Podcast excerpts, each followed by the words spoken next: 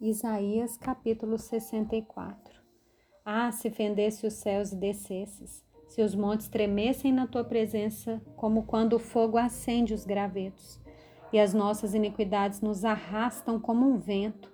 Não há ninguém que invoque o teu nome que se disponha a pegar a ti, porque escondes de nós o teu rosto e nos consomes por causa das nossas iniquidades. Mas agora, Senhor, tu és o nosso Pai, nós somos o barro, tu és o nosso oleiro, e todos nós somos obra das tuas mãos.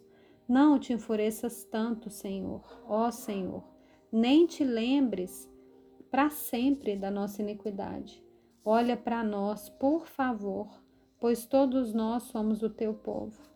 As tuas santas cidades estão desertas, Sião virou um deserto e Jerusalém está arrasada.